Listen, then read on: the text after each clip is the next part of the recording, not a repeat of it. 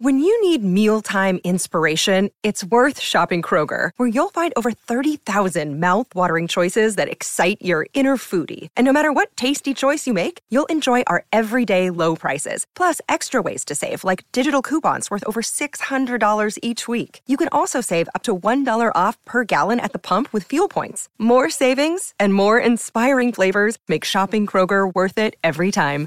Kroger, fresh for everyone. Fuel restrictions apply. ¿Qué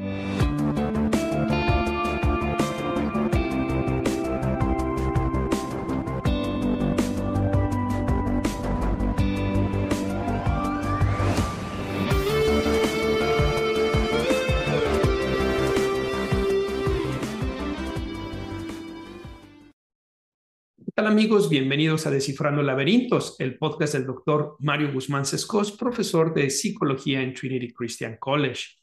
Como ustedes saben, Descifrando Laberintos es un espacio para reflexionar desde la psicología, la filosofía y la religión sobre los temas que nos afectan para que podamos vivir plenamente y hacerle frente a la adversidad. En cada episodio busco descifrar un laberinto relacionado a la salud mental o al desarrollo humano además de ofrecerles algunas recomendaciones, ya sean libros, películas, documentales o artículos. En esta ocasión no va a ser la excepción. Vamos a tratar un tema muy interesante, pues el episodio número 10 está dedicado a descifrar el laberinto del trastorno por estrés postraumático. Pero antes de que hablemos de este trastorno, quiero hacerle una invitación a los que están escuchándome por Spotify, Anchor, uh, Apple Podcast, Amazon Music o Google Podcast a que se suscriban, que le den una calificación de cinco estrellas a este podcast y que compartan los episodios con sus contactos. Lo mismo a los que están haciéndome el favor de ver estos episodios a través de YouTube, los invito a que se suscriban al canal de YouTube, a que dejen sus comentarios, dejen su like y compartan los episodios con más personas. Eso va a ayudar a que los algoritmos tanto de las plataformas de podcast como de YouTube puedan eh, favorecer a este podcast y que llegue a más y más personas, ¿ok? Eh, finalmente, quiero hacerles una invitación. Los invito a que adquieran mis libros, La transformación del adolescente y el libro Lucas 24, así como el seminario en línea La transformación del adolescente. Les voy a dejar en la descripción de, estos, de este episodio, les voy a dejar los links donde ustedes pueden hacer clic Pueden saber más acerca de mis libros, más acerca del seminario La transformación del adolescente y pueden adquirirlos ahí. Muy bien, pues habiendo dicho eso, vámonos pues a hablar sobre el trastorno por estrés postraumático. Y lo primero es que quiero eh, compartirles que este tema, el trastorno por estrés postraumático, es un tema eh, muy relevante para mí y también muy íntimo. Eh, la primera razón es que este es un trastorno que yo he estado estudiando a lo largo de los años, incluso dediqué la investigación de mi doctorado lo dediqué al trastorno por estrés postraumático y a otro efecto que se llama eh, crecimiento postraumático. Eh, a lo largo de mi doctorado estuve probando eh, terapias basadas en evidencia para este trastorno, así como desarrollando también una propuesta terapéutica para que las personas puedan experimentar crecimiento postraumático una vez que han superado los síntomas de este trastorno. Así que como pueden ver, es un tema que es muy importante tanto eh, a nivel académico, en mi investigación, he publicado varios artículos acerca de este tema, como en mi consulta privada, pues he trabajado con personas que han experimentado distintos tipos de eh, experiencias traumáticas y desarrollado este trastorno por estrés postraumático. Personas que han sido secuestradas, personas que han sido violadas, personas que han experimentado la muerte eh, de un ser querido por algún acto de violencia, personas que han, ellos mismos han sufrido eh, distintas formas de abuso y que como resultado desarrollaron este trastorno por estrés postraumático y con quienes he tenido la oportunidad de acompañarlos en ese proceso y ver cómo eh, poder enfrentar esas situaciones dolorosas, superarlas e incluso experimentar lo que llamamos crecimiento postraumático, que es un tema precioso del cual espero eh, en un próximo programa hablarles sobre qué es este crecimiento postraumático, explicárselos y también darles algunas ideas de cómo pueden ustedes desarrollar ese crecimiento postraumático, ¿ok? Pero la otra razón por la cual este trastorno me interesa tanto y me resulta tan entrañable es porque yo mismo he experimentado el trastorno por estrés postraumático. Les comento que alrededor del año 2012 empecé a experimentar una serie de situaciones, actos violentos en contra de mi persona y de mi familia. Cuando yo vivía en México, en la ciudad de Guadalajara, mi familia y yo fuimos víctimas de múltiples eh, robos, eh, se metieron a nuestra casa. Es una experiencia verdaderamente perturbante de pronto llegar a tu casa y encontrar que todo está patas para arriba, como dicen en México, ¿no?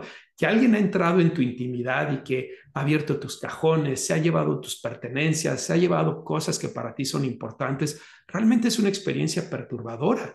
Es una intrusión, es una invasión a un espacio que te pertenece, a un espacio de intimidad, a un espacio donde se generan vínculos, convivencias, experiencias muy positivas y de pronto se ven, eh, digamos, eh, eh, manchadas por esta invasión, por esta experiencia de irrupción, esta experiencia de transgresión, de transgresión a tu intimidad, ¿no? Pero además de esos, de esos robos a, la casa, a la propiedad, eh, también experimenté otras situaciones de contenido muy violento y todo fue en un lapso de unos dos años, ¿no? varias veces entraron a mi casa, robaron, pero también me estuvieron esperando en mi casa, dentro de mi casa, en la cochera, con una pistola. Se llevaron mi automóvil, se llevaron mi computadora. Gracias a Dios no, no me secuestraron ni, ni le hicieron daño a mi familia, pero tener una pistola en tu cabeza es una experiencia sumamente impactante, ¿no? Ver a esa persona en una situación de mucha ansiedad, porque ellos también están muy ansiosos, eh, cometiendo este acto de violencia, de despojarte de tus cosas, sin duda genera una experiencia perturbadora.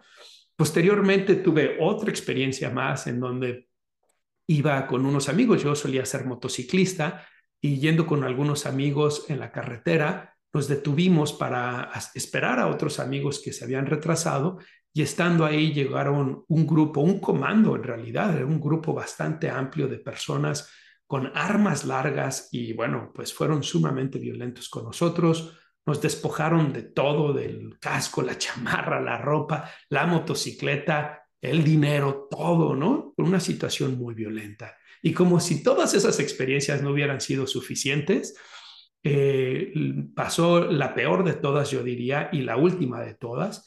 Y esta es que estando en un bosque con un amigo y con su esposa, eh, nos fuimos a correr, era un bosque al cual solíamos nosotros convivir con mucha frecuencia, se llama el Bosque del Centinela en la ciudad de Guadalajara.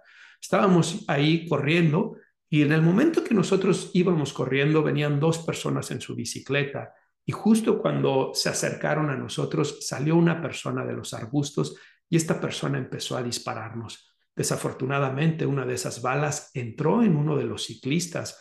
Su nombre era Alejandro Guerra y desafortunadamente falleció en el momento.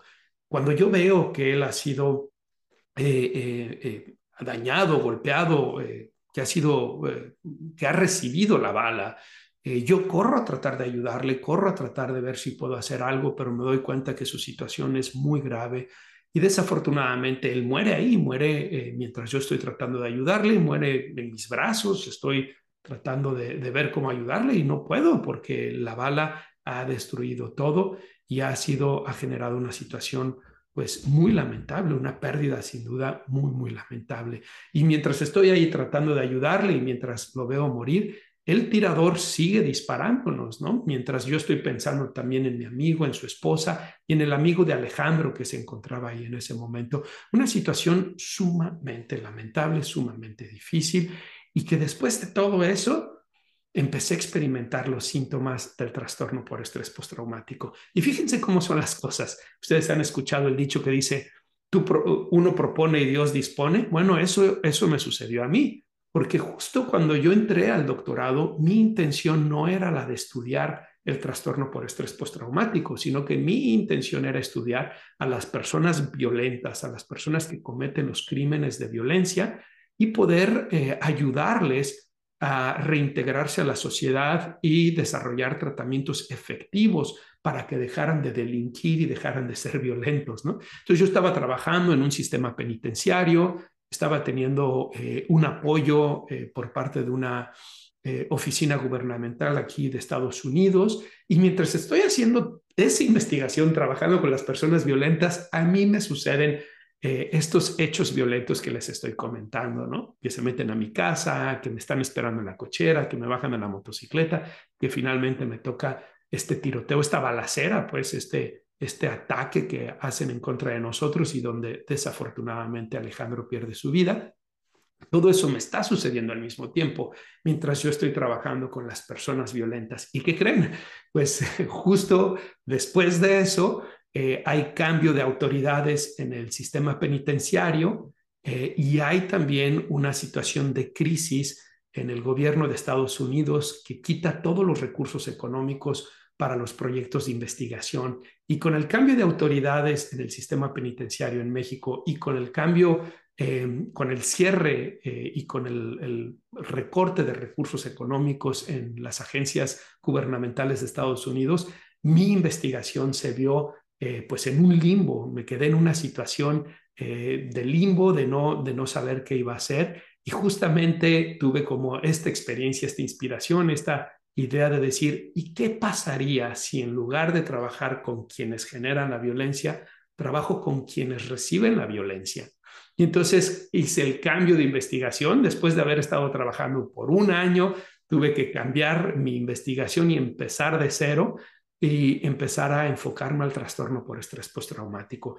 Y es ahí cuando me doy cuenta que yo estoy teniendo los síntomas del trastorno por estrés postraumático. Entonces fue una experiencia muy bonita porque mientras yo estaba ayudando a mis pacientes, a las personas que eh, participaron en mi investigación para ver qué era útil para ellos, pues de alguna forma me estaba ayudando a mí mismo, estaba reconociendo que yo tenía esos mismos síntomas, que yo estaba experimentando el trastorno por estrés postraumático y de alguna manera empecé a autoaplicarme esas eh, técnicas y estrategias que estaba aplicando con la población que estaba estudiando. Y finalmente, cuando eh, desarrollé el tratamiento para el crecimiento postraumático, pues también pude, eh, digamos, implementar algunas de esas estrategias en mi vida. Y hoy me doy cuenta de que a pesar de que fueron experiencias sumamente dolorosas, que yo no puedo decir que, que de ninguna forma que fue algo bueno todo lo que estuve experimentando y a pesar de que todas esas experiencias generaron sufrimiento, dolor y malestar, hoy puedo decir que gracias a eso me siento más fortalecido, me siento eh, más agradecido, me siento también con un mayor reconocimiento y apreciación por la vida, por eh, la belleza, por eh, las posibilidades, por la espiritualidad, por el deseo de seguir vivo. Y hoy me doy cuenta que si fui capaz de experimentar todas esas situaciones y superar esas situaciones, eso habla de una fortaleza también, ¿no? Y eso lo pude experimentar y lo pude ver también en mis pacientes. ¿Y por qué les estoy diciendo todo esto, no? Van a decir, Mario, estás, estás eh, contándonos algo como muy personal. Quise hacerlo porque eh, creo que es importante que los psicólogos que me ven, que me escuchan, los psiquiatras que me ven, que me escuchan, podamos reconocer em, que nosotros también somos sujetos que vamos a experimentar situaciones de salud mental que pueden ser difíciles, incluso que podemos recibir un diagnóstico, como es mi caso. Yo me autodiagnostiqué porque soy un especialista en trastorno por estrés postraumático, pero eh, el que podamos recibir un diagnóstico y podamos reconocer que nosotros podemos experimentar situaciones difíciles y que también podamos hacerle frente con aquellas estrategias, herramientas, terapias que nosotros estamos proveyendo a nuestros pacientes o nosotros mismos volvernos pacientes y acudir con colegas para que podamos trabajar con ellos. Bueno, como pueden ver, el trastorno por estrés postraumático es algo muy cercano para mí, eh, es algo muy íntimo para mí, tanto a nivel académico, a nivel profesional, como terapeuta y a nivel personal como alguien que ha experimentado este trastorno y que he podido ver que se puede salir de este trastorno e incluso se puede salir fortalecido o crecido de este trastorno si se cuenta con el apoyo y las estrategias que permitan hacer eso. Em, lo mismo vi en mis pacientes, como les decía hace un momento, y para mí eso ha sido una fuente de esperanza y de inspiración muy fuerte ver personas que estuvieron secuestradas, personas que estuvieron, que pasaron por una experiencia de violación o personas que les asesinaron un ser querido, ¿no? Y que después de experimentar todo ese sufrimiento, toda esa oscuridad, fueron capaces de superarlo, salir fortalecidos de eso y hacer algo significativo con su vida, ha sido sin duda una de las experiencias más gratificantes que esta carrera me ha dado. Así que dos cosas aquí. Si tú eres alguien que estás experimentando trastorno por estrés postraumático, ya sea porque tuviste una experiencia traumática, difícil, dolorosa y no has encontrado cómo superarlo, o incluso si eres alguien que vienes arrastrándolo por muchos años, quiero invitarte a que no pierdas la esperanza y que sepas que tu situación sí tiene eh, oportunidad, sí tiene esperanza. Hay muchas cosas que se pueden hacer con las personas que tienen trastorno por estrés postraumático y que puedes salir adelante de ello. Y no solamente eso, sino que puedes salir fortalecido de esa experiencia y crecer a nivel personal. Y si tú eres un psicólogo o psiquiatra y tienes pacientes con trastorno por estrés postraumático, te invito también a que puedas compartir esta esperanza con tus pacientes y les puedas hacer ver que esa situación tan difícil que ellos experimentaron no significa el final de la historia, no significa que no puedan salir adelante. Por el contrario, tenemos tratamientos basados en evidencia que señalan la efectividad del tratamiento para personas con eh, trastorno por estrés postraumático e incluso tenemos intervenciones como las que diseñamos el doctor Ferran Padrós y yo, Em, para poder promover el crecimiento postraumático y el bienestar psicológico una vez que han superado el trastorno por estrés postraumático. Así que hay esperanza, hay muchas cosas que se pueden hacer y estas experiencias dolorosas pueden convertirse en fuentes de fortaleza para nuestra vida. Muy bien. Em, entonces, hoy en este programa vamos a ver los siguientes temas. Lo primero es qué es el trastorno por estrés postraumático, cuáles son sus síntomas, qué es y qué no es trauma y el uso indiscriminado de dicho concepto, por qué hay personas que lo desarrollan y otras personas que no, a pesar de pasar por eventos similares. Vamos a hablar sobre cuál es la etiología del trastorno por estrés postraumático y cómo se trata el trastorno por estrés postraumático. Así que vamos a tratar de abarcar muchos temas, por lo cual voy a darme prisa y ya no me voy a distraer más y vamos a empezar con el primero. Vamos a ver qué es el trastorno por estrés postraumático. Bueno, es un trastorno que se da como resultado o como respuesta psicofisiológica a la exposición a la muerte, lesión grave o violencia sexual, ya sea real o amenaza en una o más de las siguientes formas. Ok, déjenme les explico hasta aquí. Es una respuesta psicológica y fisiológica ante situaciones donde nuestra vida o integridad o la vida o integridad de personas significativas para nosotros estuvieron en riesgo. ¿Ok? Y esta, estas experiencias donde nuestra vida o nuestra integridad estuvieron en riesgo o la de un ser querido estuvo en riesgo, se pueden dar primero como una experiencia directa al suceso traumático. Es decir, que tú eres la víctima de un secuestro, tú eres la víctima de una violación, tú eres eh, la víctima no sé, mm, directa, ¿no? Tú eres la persona, la víctima directa, eh, puede ser ese resultado o puede ser la presencia directa del suceso ocurrido a otras personas. Tal vez no te sucedió a ti, tal vez no te secuestraron a ti, pero tú viste cómo secuestraron a esa persona. Tal vez no te violaron a ti, pero tú viste cómo sucedió esa violación a otra persona o tal vez tú presenciaste el asesinato de otra persona, ¿no? Es decir, puede ser tú la víctima directa, puedes presenciarlo e incluso hay una tercera forma en cómo las personas pueden desarrollar este trastorno. Y esto es con el conocimiento de que el suceso traumático ha ocurrido a un familiar próximo o a un amigo íntimo. En, los casos de amenaza o realidad de muerte de un familiar o amigo, el suceso ha de haber sido violento o accidental. Es decir, el que tú sepas, secuestraron a tu mamá, secuestraron a tu hermano, eh, asesinaron a tu hijo, em, violaron a, tu hermana, que tú sepas, ¿no?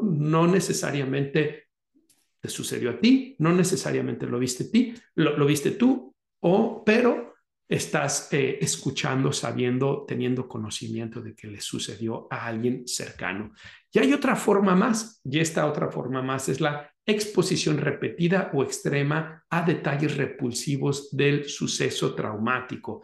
Esto es lo que llamamos eh, eh, traumatismo vicario, ¿no?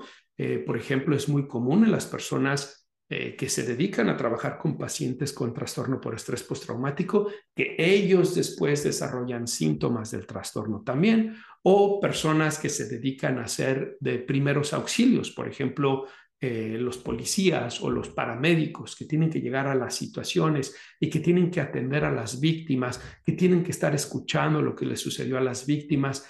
Esas personas que están trabajando con las víctimas también pueden desarrollar el trastorno. Y como lo decía, los psicólogos, los terapeutas, los psiquiatras también pueden verse sensiblemente impactados porque estar, por estar expuestos en la atención de personas que tienen experiencias traumáticas de esa naturaleza. Quiero decirles una forma más, y este es común no en los adultos, sino en los niños. Y eso es cuando los niños están expuestos a contenido sexual inapropiado ya sea porque los niños están expuestos a pornografía o ya sea porque los niños están expuestos a actividades sexuales que no son apropiadas para su edad. También pueden desarrollar los síntomas del trastorno por estrés postraumático. Ok, ¿cuáles son los síntomas de este trastorno, Mario? ¿Cómo sabemos cuando alguien ha desarrollado el trastorno por estrés postraumático? Bueno, hay cuatro grupos de síntomas los, llamamos síntomas intrusivos, es el primero. Los segundos son los síntomas de evitación o evasión.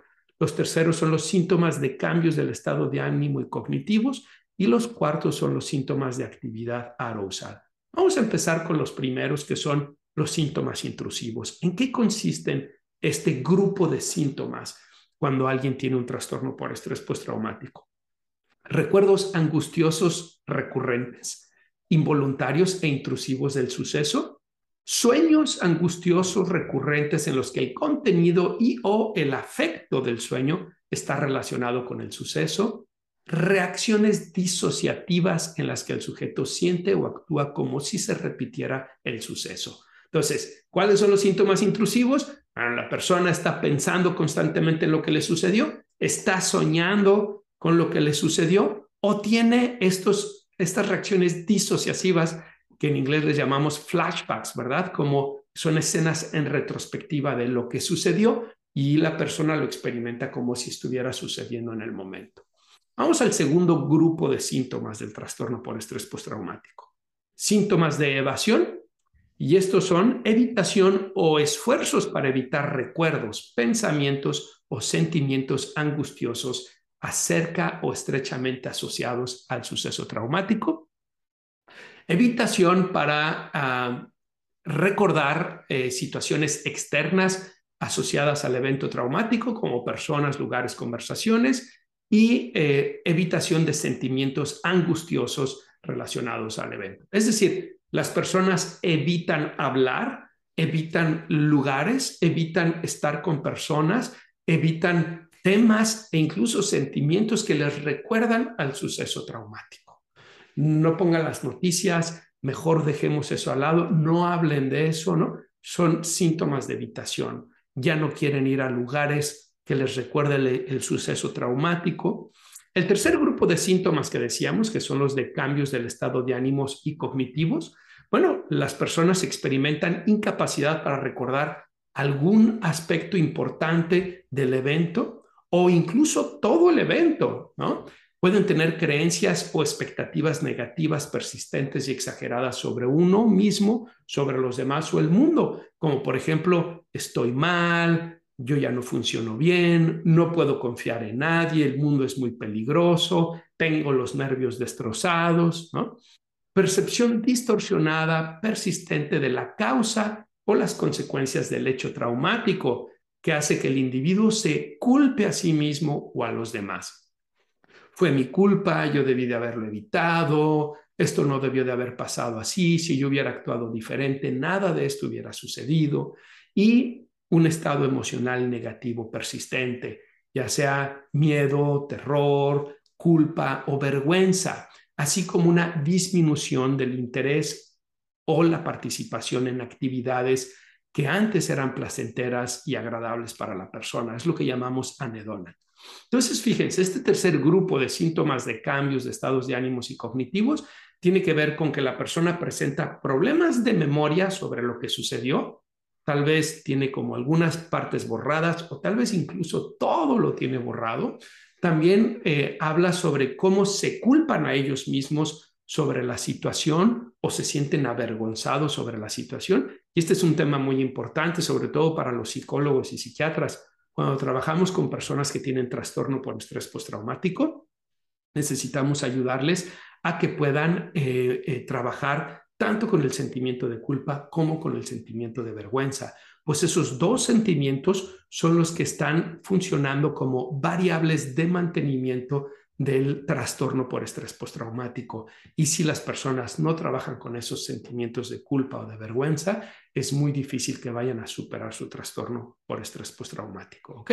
Y como decía, en este tercer grupo de síntomas, pues también hay un cambio en el estado de ánimo. Normalmente van a haber síntomas parecidos a los de la depresión y va a haber una, un, abandono de las actividades y las personas que antes representaban, eh, digamos, eh, una experiencia positiva para el paciente. Y vámonos al último grupo de síntomas del trastorno por estrés postraumático. Estos les llamamos síntomas de actividad arousal y son síntomas que tienen que ver con el funcionamiento autónomo, eh, con las respuestas autónomas de nuestro cuerpo. Suelen, por ejemplo, tener taquicardias, falta de aliento, sudoración, y esto es porque están en un estado constante de eh, hipervigilancia, pensando que en cualquier momento les puede suceder algo, o también tener un estado de ánimo irritable e incluso arrebatos de enojo, de furia, sin una provocación clara, ¿no?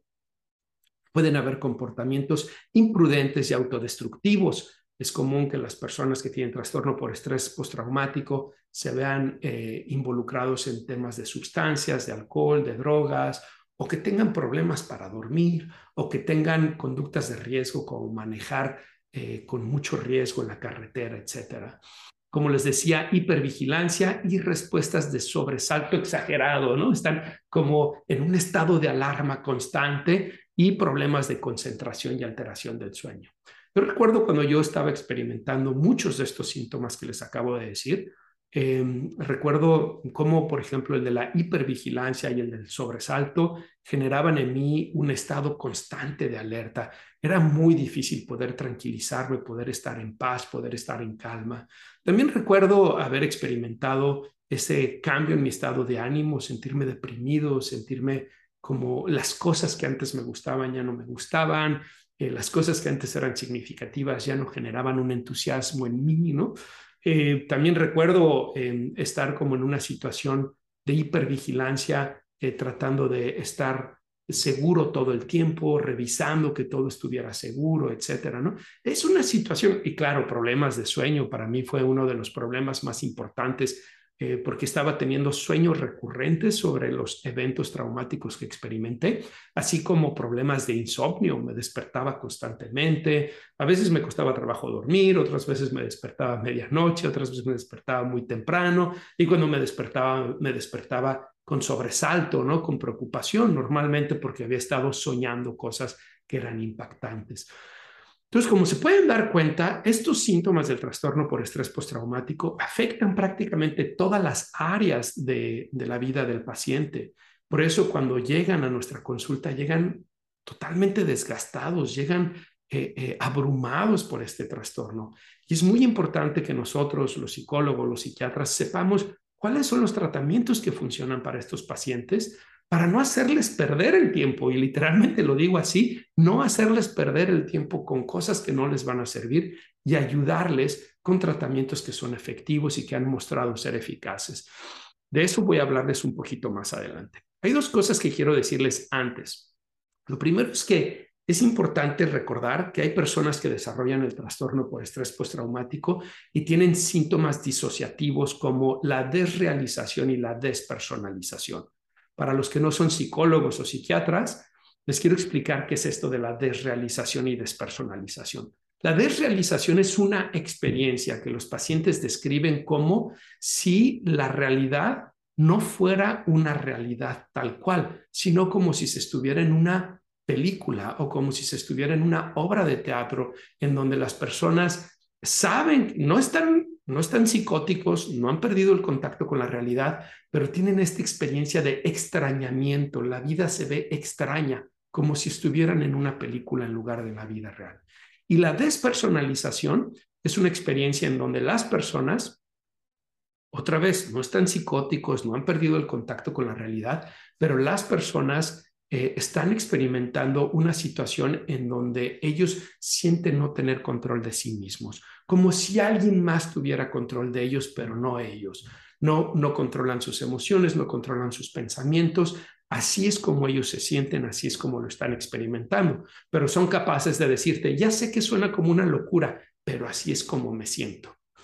La diferencia con pacientes psicóticos, personas que tienen, por ejemplo, esquizofrenia, es que ellos no lo ven como una locura, ellos lo ven como una realidad. Ellos te dicen, esto no es la realidad, esto es el Matrix y estamos siendo manipulados por poderes eh, ajenos a nosotros que telepáticamente nos controlan, ¿no? Y lo creen vivamente. O cuando tienen una experiencia de desrealización psicótica, te dicen algo como, no, yo ya no soy Mario, yo soy yo soy, no lo sé, pueden pensar en otras, eh, en otras, eh, no sé, figuras históricas, soy Jesús, soy, ¿no? Soy el Buda, o pueden incluso decir cosas como, estoy siendo controlado, soy una especie de zombie, ¿no? Pero esos son los pacientes psicóticos, ellos sí lo creen, ellos creen que están pasando. Los pacientes con trastorno por estrés postraumático cuando experimentan desrealización o despersonalización, no llegan a ese contenido tan, tan extremo y ellos mismos son capaces de decir, ya sé que suena como una locura, pero así me siento, como si no tuviera control de mí mismo o como si la realidad no fuera la realidad, sino una película, ¿no? Y nos habla de la desconexión que están experimentando, tanto con el exterior como con el interior. Eh, y finalmente, eh, hay personas, esto es muy interesante, hay trastorno por estrés postraumático de expresión retardada. Y hablamos del trastorno por estrés postraumático de expresión retardada cuando las personas presentan síntomas suficientes para hacer diagnósticos hasta después de seis meses o más de que sucedió el evento traumático. ¿Qué quiere decir esto? Por ejemplo, pudieron haber sido secuestrados, son liberados, y no presentan síntomas, o al menos no, presentan síntomas significativos durante seis meses o un año o incluso más, y de pronto, ¡pum!, los síntomas aparecen con tal magnitud, tal importancia, tal intensidad, que ahora podemos diagnosticarlos como trastorno por estrés postraumático. ¿Y por qué sucede esto? Bueno, todas estas son estrategias de afrontamiento que la mente está haciendo. Cuando alguien tiene una respuesta disociativa o cuando alguien eh, no tiene síntomas durante todo ese periodo, es porque la mente está de alguna manera afrontando esas experiencias traumáticas que se vivieron y eh, tratando de evitar que la persona pueda experimentar estos síntomas tan angustiosos, repetir esa experiencia tan angustiosa que tuvo. Pero el problema es que es una estrategia de afrontamiento que no funciona. Si la persona tuvo síntomas disociativos, por ejemplo, si no sabe quién es, o si tiene despersonalización, desrealización, si tiene eh, lapsos importantes del evento eh, que no fueron, eh, digamos, que no son capaces de recordar o incluso todo el evento no lo recordaron o ellos tienen realmente una experiencia disociativa tal que no se reconocen a sí mismos después de la experiencia que han vivido, eso va a hacer que el pronóstico sea más reservado, va a ser más difícil tratar con esos pacientes. Y aquellos que tienen la expresión retardada también tienen un pronóstico más reservado porque es más probable que su trastorno se convierta en algo crónico. ¿ok? Entonces es importante tener eso en cuenta. Bien, ¿qué es y qué no es trauma y el uso indiscriminado de dicho concepto? No sé si se han dado cuenta, pero hoy en día a todo le hablan de trauma, ¿no? Y esto desafortunadamente muchos colegas eh, están siendo responsables de eso. Hablan de trauma, mm, que su, no sé, situaciones que fueron adversas o difíciles, no quiero decir que no lo sean, pero que no son verdaderamente traumáticas.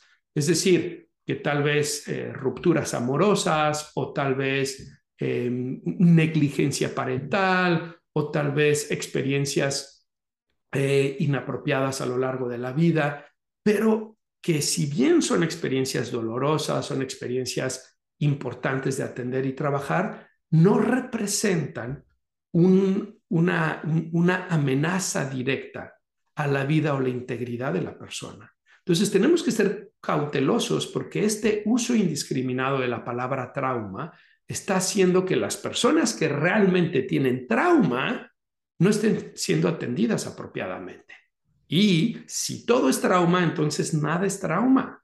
Para que algo sea trauma necesita tener unas características específicas que la distingan de otras experiencias adversas.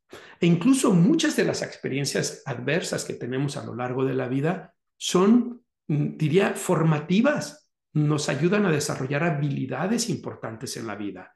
Por ejemplo, cuando recibimos eh, experiencias de traición amorosa. Bueno, es una experiencia dolorosa, pero nos ayuda a, identificar mejor quién puede y quién no puede ser una pareja romántica, amorosa, apropiada para nosotros cuando recibimos eh, experiencias que tal vez no fueron apropiadas, por ejemplo, pienso en el caso de la agresión escolar o agresión parental, bueno, puede ayudarnos a desarrollar habilidades de resolución de conflictos, de defensa, de poder hacerle frente a esas situaciones. Cuando pudimos estar en situaciones adversas, como pudo haber sido la pobreza, por ejemplo, la carencia, pues no es algo deseable, por supuesto, y es algo que puede tener un impacto significativo, pero también puede ser una fuente de desarrollo de habilidades, el aprender a desarrollar oficios, el aprender a desarrollar habilidades que te permitan salir adelante en la vida. ¿no? Recientemente mi hijo de ocho años nos acusó a su mamá y a mí con su doctor de que lo poníamos a lavar su ropa. Entonces le dijo al doctor, mi papá y mi mamá hacen, me hacen lavar mi propia ropa pensando que el médico lo iba, digamos, a respaldar y que tal vez le iba a decir qué malos son tus papás. Pero ¿qué creen que sucedió? El médico voltea y le dice a mi hijo, Bosco, yo sé que lo que tus papás te están pidiendo hacer no te gusta, yo sé que es difícil para ti, pero tus papás te están enseñando habilidades para la vida que van a ser muy importantes para ti. Y si tú aprendes a desarrollar esas habilidades, vas a tener más éxito en la vida. Y el doctor le platicó a mi hijo su anécdota personal, su historia de vida. Él nació en la India, se había mudado a Londres con su familia y después su papá fue aceptado aquí en Estados Unidos en, la escuela de medicina. Y el papá y la mamá tomaron la decisión de que el hijo se iba a regresar solo a la India a vivir en un internado. Él tenía 11 años cuando lo mandaron al internado no volvió a estar con sus papás de manera directa cercana eh, y se quedó en el internado desde los 11 años hasta que él mismo terminó la escuela de medicina allá en la India. Y le decía a mi hijo, para mí fue una experiencia muy difícil la separación con mis papás y yo no sabía nada, no sabía cómo lavar mi ropa, cómo hacer mi comida, cómo cuidar de mí y eso lo hizo más difícil todavía. Entonces le decía, eh, tus papás, ojalá no te manden a un internado tan chico, pero tus papás te están enseñando habilidades que tú no sabes cuándo las vas a necesitar, pero que son importantes en la vida. ¿Se fijan cómo eh, situaciones eh, que pueden ser adversas, difíciles, incluso desafortunadas en la vida, pueden ayudarnos a desarrollar habilidades? Por eso es importante no llamarlas trauma. Trauma es cuando hemos tenido una experiencia que pone en riesgo nuestra vida o nuestra integridad. ¿no? Y aquí hay otro tema muy importante. ¿Trauma es la experiencia o trauma es la respuesta? Aquí hay mucho debate entre los psicólogos, entre los autores, entre los que nos dedicamos a trabajar con, en el área de traumatología, así le llamamos, porque el DSM5, el Manual Diagnóstico Estadístico, que es de donde les leí los síntomas del trastorno, equipara la experiencia traumática con trauma. Sin embargo, muchos autores, entre ellos yo, decimos que no es así. Las experiencias amenazantes de la vida y de la integridad no necesariamente son trauma. Y les voy a decir por qué. El 50% de los adultos va a experimentar alguno de esos sucesos a lo largo de su vida, ya sea un suceso de violencia eh, hacia ellos mismos, hacia un familiar o una situación de abuso donde su vida ha estado en peligro, mm, ya sea eh, secuestro, violación, un accidente fatal, una situación de violencia, etcétera. Hasta el 50% de los adultos van a experimentar experiencias de esta naturaleza, pero solo el 3.5% de los adultos van a desarrollar trastorno por estrés postraumático. Y en algunos países esa cifra baja incluso al 1%. ¿Qué nos quiere decir esto? lo que nos quiere decir es que eventos amenazantes de la vida y de la integridad y la respuesta traumática son dos cosas distintas.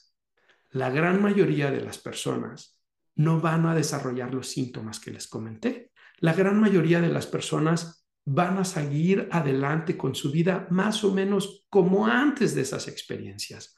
Solo el 3.5% va a desarrollar todos los síntomas o parte de los síntomas que les dije y en algunos países es tan bajo como el 1%, lo cual nos dice que tiene que ver con los recursos que el individuo tiene para enfrentar las situaciones adversas, difíciles, amenazantes en la vida y también los recursos que las comunidades, los países ofrecen a las personas para hacerle frente a esas dificultades. Okay.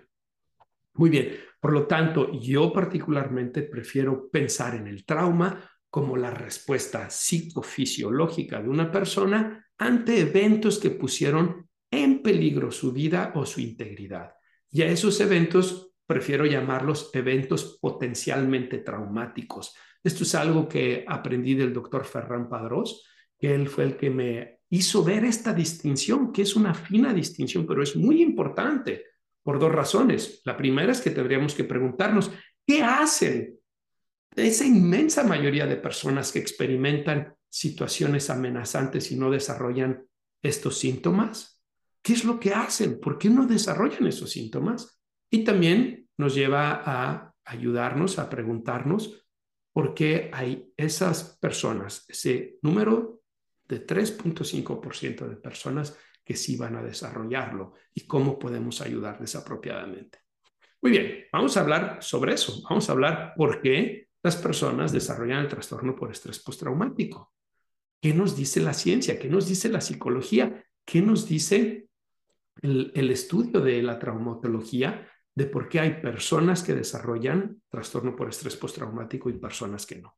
Bueno, lo primero es que tenemos que hablar de factores biológicos. Fíjense ustedes, Pareciera ser que el trastorno por estrés postraumático tiene un componente hereditario de entre el 30 y el 50%. Este es un, número al cual se ha llegado a través de los estudios que se hacen con gemelos monocigóticos, es decir, gemelos idénticos, que como ustedes saben, eh, comparten el mismo ADN. Y hasta el 50% de los gemelos eh, eh, que hermanos de aquellos que desarrollaron el trastorno van a tener la posibilidad de desarrollar el trastorno también. Así es como se llega a este número a través de estos estudios de gemelos monocigóticos.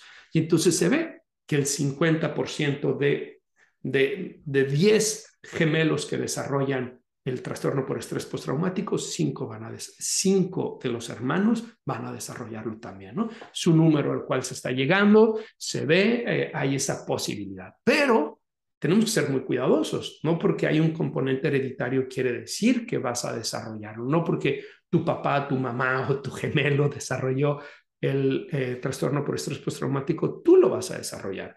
Tenemos que ver otros factores y el más importante es que el trastorno por estrés postraumático es el único trastorno en salud mental, en psicopatología, en psicología, psiquiatría, el único trastorno que tiene un componente externo como criterio diagnóstico. Es decir, necesita suceder algo ajeno al individuo, externo al individuo, que provoca el trastorno.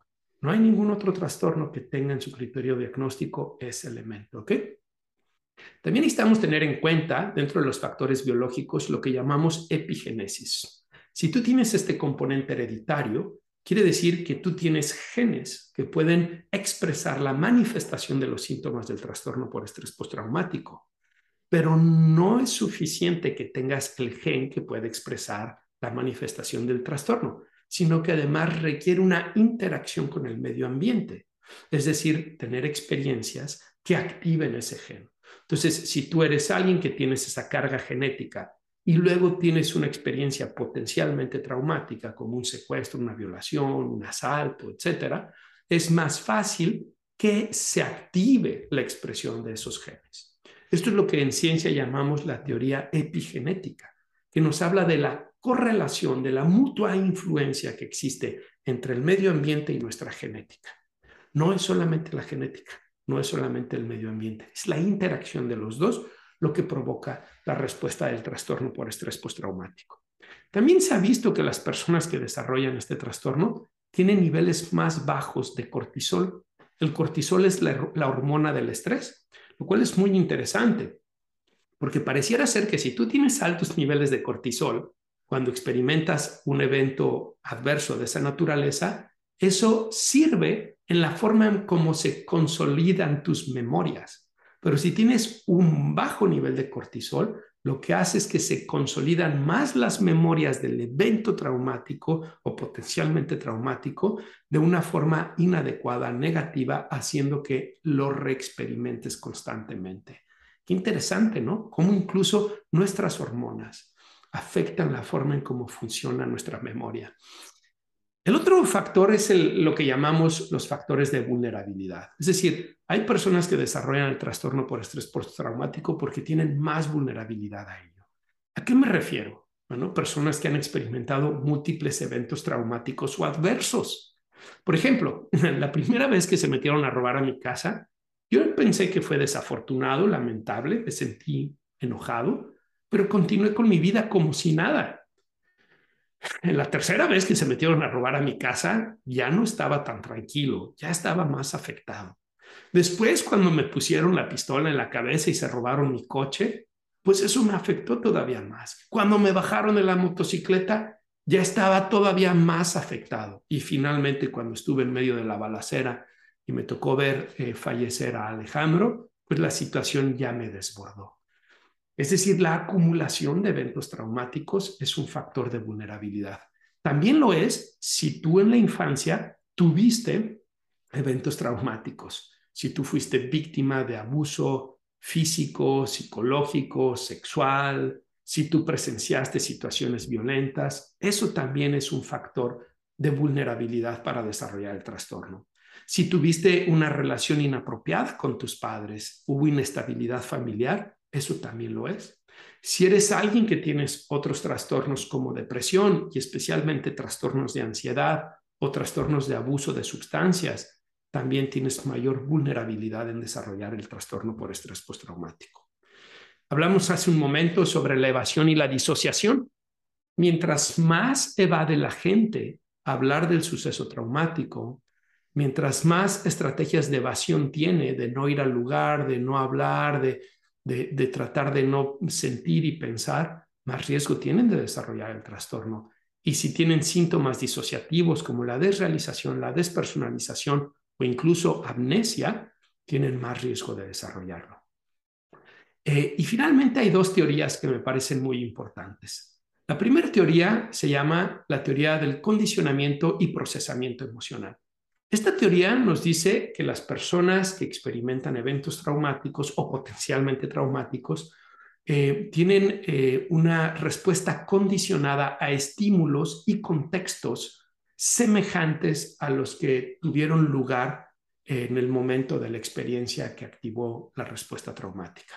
Por ejemplo, eh, recuerdo una persona que tuvo una experiencia terrible con la policía, terrible, verdaderamente terrible, por cuestiones de confidencialidad, no quiero eh, mencionar mucho aquí, pero la policía eh, fue parte de lo que provocó su trastorno por estrés postraumático. Y entonces esta persona me decía que cada que estaba en la calle y veía una patrulla de policía, sentía un panic attack, ¿no? Un ataque de pánico su corazón empezaba a palpitar mucho, sudoración, falta de aliento, desrealización, despersonalización, sensaciones de muerte, de peligro inminente, solo por ver la patrulla. Porque esa patrulla había, se había convertido en un estímulo que generaba una respuesta condicionada en él, la respuesta de ansiedad, de temor, de angustia. Otras personas me, eh, me decían, por ejemplo, este era una persona que experimentó violación por una persona con un problema de sobrepeso, de obesidad. Y me decía que cuando veía personas con obesidad, reactivaba la experiencia de temor y pensaba que esas personas le iban a hacer daño. Otra persona eh, me hablaba sobre cómo eh, sufrió un asalto violento, muy violento, en medio de la noche, eh, en, medio, en una calle con unas características particulares. Y me decía que cada que pasaba por una calle semejante a esa, volvía a tener esas experiencias. ¿no? Ustedes han visto, por ejemplo, en las películas de los soldados estadounidenses cuando regresan a su casa, donde ya no hay guerra, y de pronto escuchan el tronido de un globo o escuchan las ambulancias y eso genera los flashbacks, ¿no? Genera toda la respuesta eh, condicionada eh, del trastorno por estrés postraumático. Bueno, eso es lo que nos dice esta teoría, que las personas como experimentaron un evento tan intenso donde estuvo en peligro su vida, su organismo desarrolla una respuesta condicionada ante esta situación que además se generaliza a otras situaciones porque está impactando la forma en cómo consolidó las memorias y tiene una respuesta emocional muy intensa. ¿Qué es lo que pasa cuando tienen esta respuesta emocional? Van a desarrollar conductas de evitación. Ya no voy a ir a esa calle que me recuerda, ya no voy a Em, salir a la calle para no ver a, patrullas de policía o ya no voy a hablar con hombres porque no me genera ese temor, esa respuesta. Y entonces esa respuesta de evitación hace que ellos de momento se sientan seguros, pero termina reforzando la respuesta condicionada que ellos han generado. Por eso vamos a ver en un momento más que una de las formas de ayudarle a los pacientes con trastorno por estrés postraumático es precisamente exponiéndolos a las situaciones de temor que ellos tienen. La otra teoría de la cual les quiero hablar es una teoría que se conoce como la teoría de la derrota mental.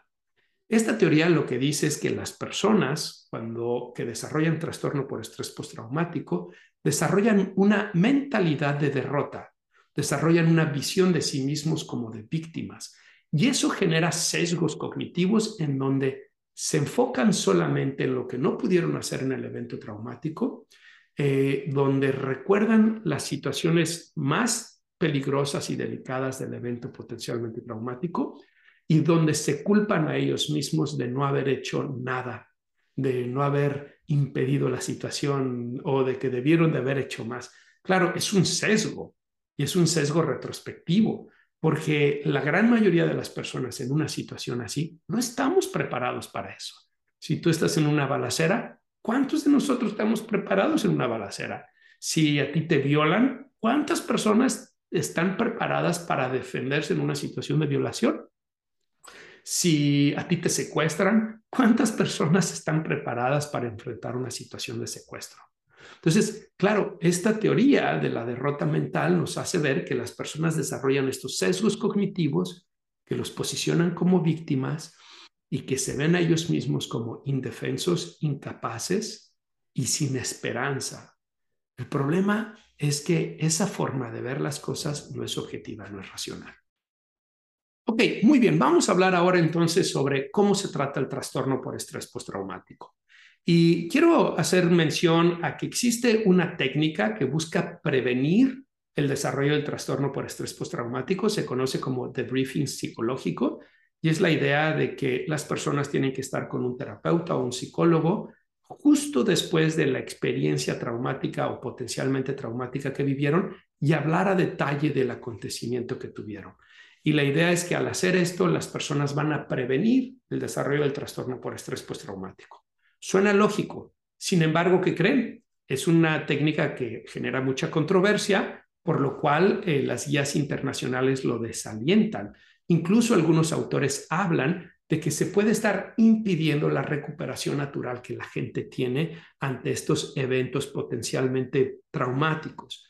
Y la razón principal es que le estamos pidiendo a las personas que hablen con alguien que no conocen en un momento de mucho estrés y que muchas veces lo están haciendo sin que sea su voluntad, sin que estén convencidos de hacerlo.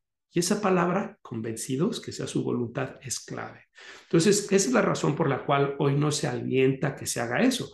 Claro, si tú ya estás en terapia y tienes un evento traumático o potencialmente traumático, es importante que lo hables con tu terapeuta, por supuesto. Pero si tú no estás en terapia, tienes un evento traumático y te ponen a hablar con un desconocido sin que tú estés convencido de hacerlo, tal vez no es la mejor idea, porque ahora tengo que hablar con este desconocido sobre lo que sucedió, de lo cual me siento avergonzado, me siento molesto, etcétera, ¿no? Entonces, por eso se desalienta. ¿Qué es lo que hacemos entonces? Bueno, no tenemos realmente algo en que podamos prevenirlo, pero se ha visto que el apoyo familiar sin duda ayuda, el permitir que la persona hable naturalmente del evento, no forzado, y tampoco silenciándolo, sino naturalmente que hable del evento puede ayudar y permitir que la persona pueda escribir sus pensamientos y emociones asociados al evento pueden ser de ayuda.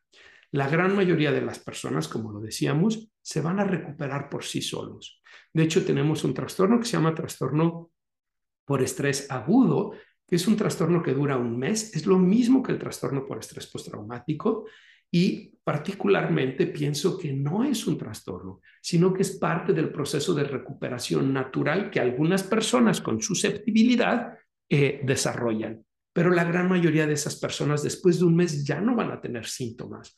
Por eso, eh, algo que yo le recomiendo a la gente cuando me buscan es que les digo, dale un mes, dale un mes a esa persona, deja a esa persona que recupere su vida, deja a esa persona que hable naturalmente de él, de lo que sucedió, que si quiere puede escribirlo, puede escribir sus pensamientos, sus sentimientos y hablarlo con quien quiera y que poco a poco vaya recuperando su vida. Pero si después de un mes no lo ha logrado, si después de un mes tiene síntomas como los que hoy hablamos del trastorno por estrés postraumático, entonces necesitamos darle un tratamiento psicológico. Y aquí hay dos tipos de tratamientos. Los tratamientos que están enfocados a la exposición y los tratamientos que están enfocados a la, eh, reestructuración cognitiva, perdón. Em, y hay tratamientos que comparten elementos de ambos, tanto de la exposición como de la reestructuración cognitiva.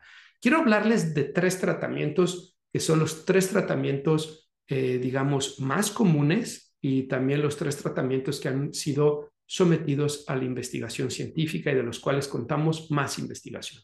El primero es la terapia de exposición prolongada de Edna Este es un tratamiento en donde las personas se van a exponer a la situación eh, que les causó la respuesta traumática, pero lo van a hacer en un contexto de seguridad. Y la idea detrás es que, ¿se acuerdan que decíamos que la evasión sostiene, mantiene el trastorno por estrés postraumático? Bueno, la idea es que en esa exposición la persona eh, va a romper el condicionamiento que está teniendo, va a generar una habituación al estímulo y ya no va a generar la respuesta condicionada del trastorno por estrés postraumático. Eh, esta terapia de exposición prolongada es algo que suele hacerse en unas 16 sesiones más o menos y la idea es ir exponiendo gradualmente a la persona a la situación que le ocasionó el trastorno por estrés postraumático. No significa que lo vamos a exponer nuevamente a una violación o a un secuestro, sino que significa que con una lista jerárquica de las situaciones que la persona está evadiendo, en donde la más intensa tendría que ser, por ejemplo, el lugar en donde sucedió el evento, le vamos a ayudar a que se vaya exponiendo a esas situaciones poco a poco. Eh, en vivo, otras veces en la imaginación y otras veces incluso con realidad virtual. Se está utilizando mucho la realidad virtual, por ejemplo, con pacientes que vienen de la guerra, en donde a través del software podemos recrear o pueden recrear el escenario tal cual como en donde ellos fueron lastimados o donde se generó su trastorno por estrés postraumático y les ayudamos a exponerse a esa situación. Y la idea es que una vez que se exponen, ellos se dan cuenta de algo que es muy importante el peligro fue real y mi respuesta está justificada en base a ese peligro. Pero el peligro sucedió en un momento y tiempo y espacio particular. Ya no sucede, ni en este momento, ni en este tiempo, ni en este espacio. Por lo tanto, la respuesta que tengo ya no está siendo adaptativa y necesito aprender a modificarla. A veces en las terapias de exposición agregan eh, estrategias que ayudan, como pueden ser las estrategias de relajación, y también las estrategias de reestructuración cognitiva. Aquí quiero hablarles del segundo tratamiento, que es el que más me gusta a mí y que los recomiendo ampliamente. Se llama terapia de procesamiento cognitivo, desarrollado por Patricia Resick. Esta es una terapia de 12 sesiones breves, de 50 a 60 minutos cada sesión, y donde el componente central es que se le ayuda a la persona a exponerse a la situación que generó la respuesta traumática, pero a través de em, eh, historias contadas. Es decir, la persona tiene que escribir la situación que vivió en distintos momentos, con distintas técnicas, con distintos enfoques, detalles en los pensamientos, en las emociones, las acciones, y se le pide que lo haga. Y a través de eso también se le pide que lo vaya leyendo y después se trabaja el contenido de esos escritos, de esas narraciones del evento traumático que tuvieron, se trabajan dentro de la terapia y al mismo tiempo se le ayuda a la persona a hacer una reestructuración cognitiva para que la persona pueda eh, trabajar los sentimientos de culpa y vergüenza. ¿Se acuerdan que les decía que son dos factores de mantenimiento? La evasión, la culpa y la vergüenza mantienen el trastorno por estrés postraumático. Por eso tenemos que ayudarles a nuestros pacientes a que enfrenten la, evasión y a que puedan eh, reestructurar los pensamientos asociados a la culpa y a la vergüenza. Es una terapia extraordinaria. Los pacientes aprenden muchísimas estrategias y después sucede algo que llamamos generalización del efecto y entonces no solamente lo aplican a su trastorno por estrés postraumático, sino también lo aplican a otras áreas.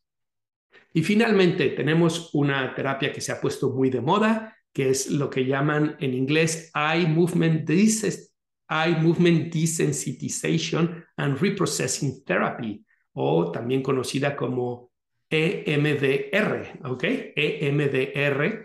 Y esta terapia es una terapia desarrollada por Shapiro que se ha puesto muy de moda. Y se ha puesto muy de moda em, porque, bueno, han hecho una gran promoción de esta terapia. Shapiro y sus colaboradores em, tienen ahí como la propiedad intelectual de esto y han sabido manejarlo bien, promoverlo bien.